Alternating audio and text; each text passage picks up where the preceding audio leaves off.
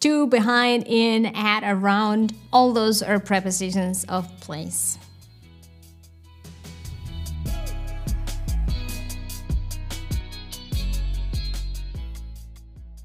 As you know, I love grammar, but let me confess you that when I learn a new language, I don't always go straight to learning grammar.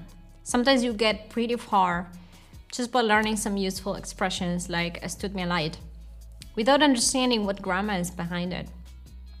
But sometimes grammar can help you understand constructions that will prove very useful when it comes to creating a lot of sentences. Prepositions are a good example of this.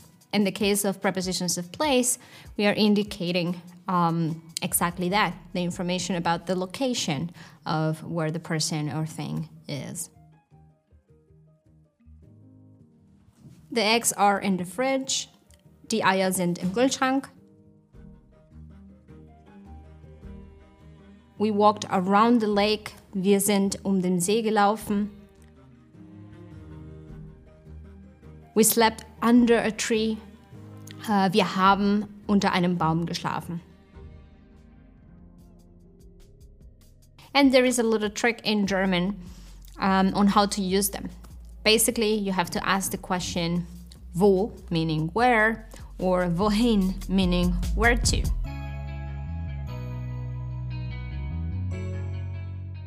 If the question is wo, where is something, then you'll have to use dative.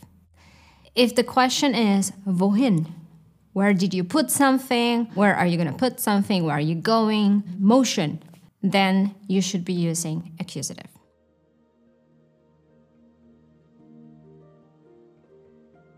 Let's see some examples. Hey Jana, wohin gehst du? Ich gehe in die Schule. But if you ask her, Hey Jana, wo bist du? Ich bin in der Schule.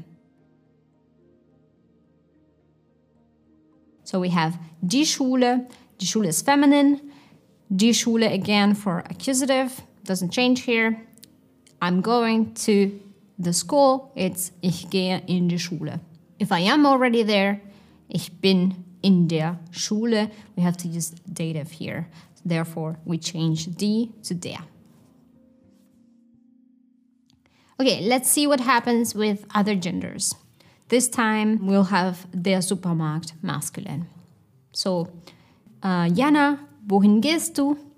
The answer might be, ich gehe in den Supermarkt. Accusative, remember, changes from der to den. But if she's already there, she might say, in dem Supermarkt, which is most often contracted with im. Ich bin im Supermarkt. For neuter, for example, das Museum, she might say, ich gehe ins Museum. Another contraction here of in plus das, in das, ins Museum. And then if she is already there, she might say, ich bin im Museum. Another contraction again. In dem, im. And the same applies to all the other prepositions of place, such as auf, über, unter, hinter, vor, neben, zwischen. I think that's all.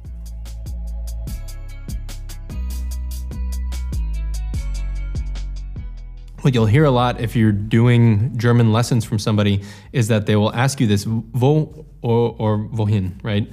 Wo or wohin. But if you don't remember what wo and wohin, what the difference between them is, then it actually doesn't really clarify anything for you. And this is what has happened to me, uh, you know, in the classes that I've taken in German, and I think happened to a lot of us that are that are trying to learn the grammar. So the way I think to remember it is accusative or dative, and we can kind of go back to what we were thinking of, you know, accusative is accusation and dative is a date, right? If you're thinking about those mental models of things. Um, so the way that I like to remember this particular one is that if something is moving, then maybe they're speeding and they get pulled over by a police officer.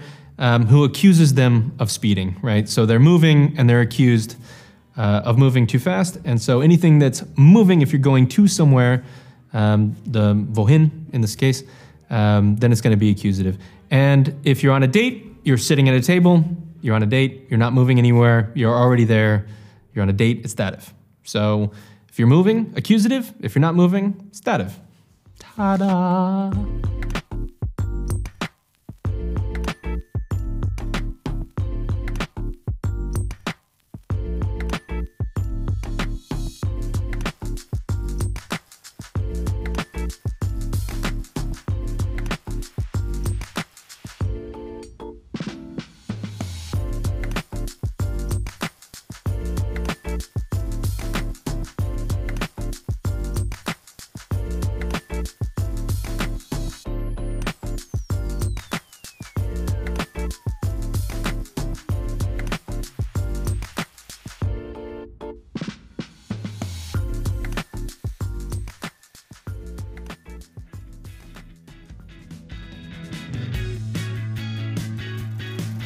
My grammar is almost perfect if I think about it for minutes at a time.